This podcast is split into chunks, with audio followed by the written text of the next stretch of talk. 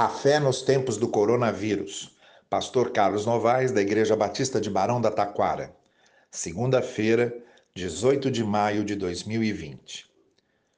Leio hoje as palavras do profeta Isaías, no capítulo 40. Ergam os olhos e olhem para as alturas. Quem criou tudo isso?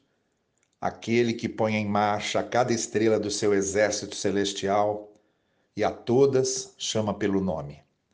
Tão grande é o seu poder e tão imensa a sua força que nenhuma delas deixa de comparecer.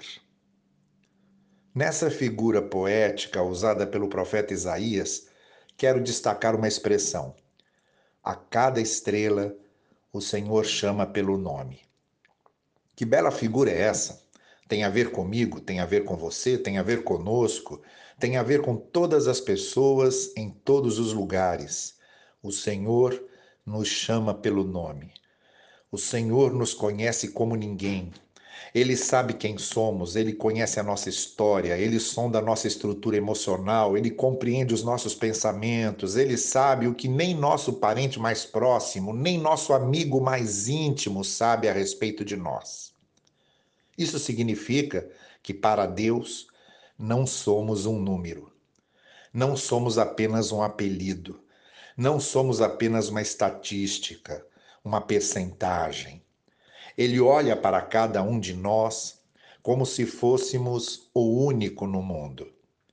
Se ele chama cada estrela pelo nome, ele chama cada um de nós pelo nome também. Quando oramos, o Senhor não ouve somente uma voz, ele ouve um coração, ele ouve uma alma. Quando cantamos no meio de uma congregação, o Senhor não ouve uma multidão a cantar, ele ouve o meu coração, a minha aflição, o meu choro, o meu riso, a minha gratidão. Quando ando pela rua, meus passos não se misturam aos outros diante de Deus. Ele conhece meus passos e minha caminhada. Ele sabe de onde vim e para onde vou. O Senhor conhece as minhas lágrimas. O Senhor conhece as minhas carências. O Senhor conhece as minhas fragilidades. O Senhor me conhece.